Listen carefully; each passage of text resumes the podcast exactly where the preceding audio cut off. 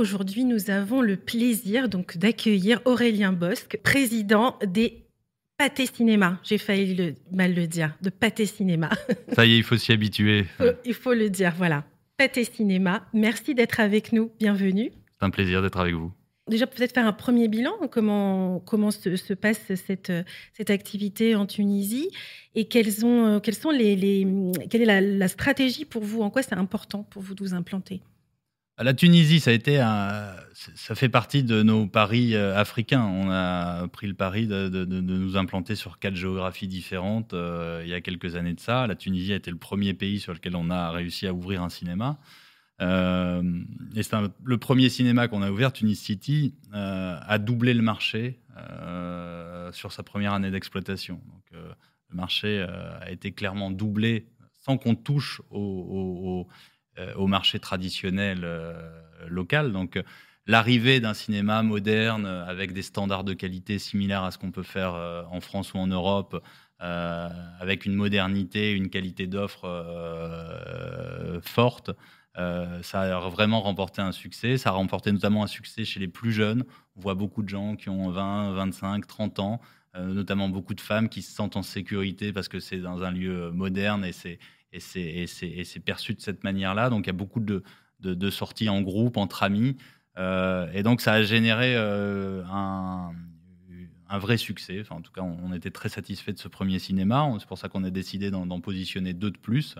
Euh, Azure City et Sous ont démarré dans des temporalités de marché qui étaient plus compliquées. Hein. On était autour des confinements, où on naviguait entre les confinements, donc c'était plus complexe. Mais euh, Azure City euh, prend son rythme. Il est de toute façon dans un gros centre commercial comme les Tunis City. Donc ça pousse assez fort et, c'est le même type de clientèle. Sousse étant une ville secondaire euh, en Tunisie avec notamment une clientèle très saisonnière l'été.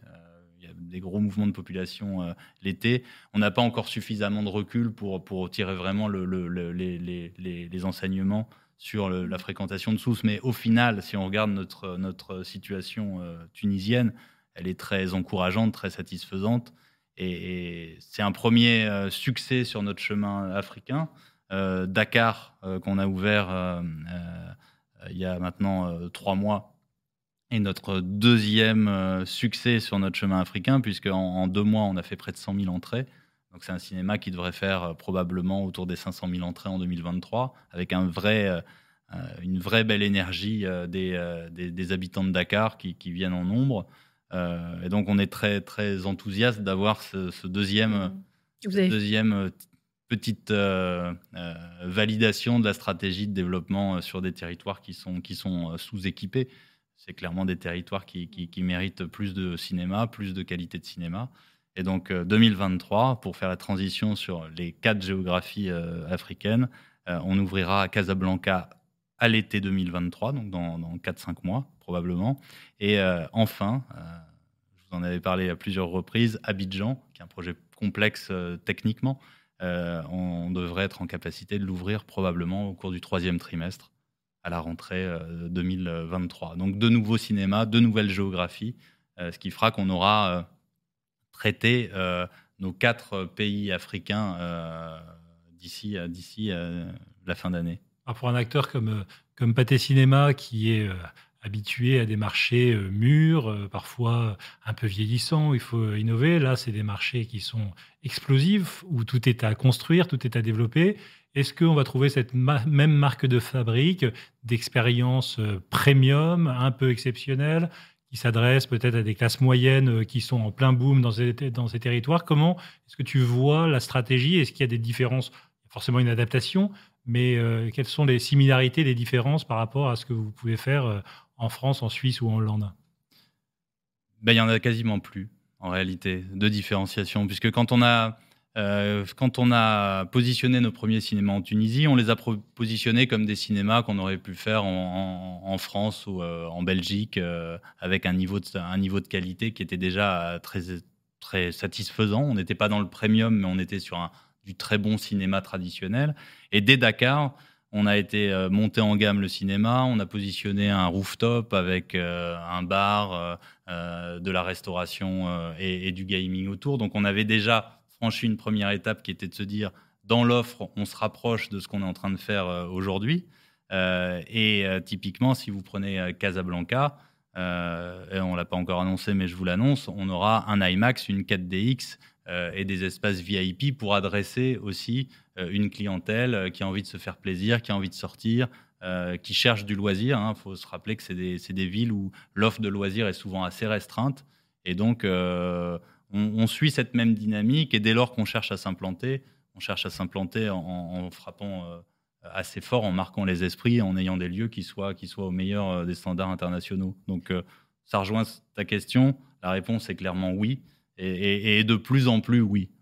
Et est-ce que vous êtes confronté aussi à justement parler des tarifs? Euh, Le niveau de vie, effectivement, n'est pas le, même euh, par rapport aux tarifs euh, qu'on peut appliquer ici.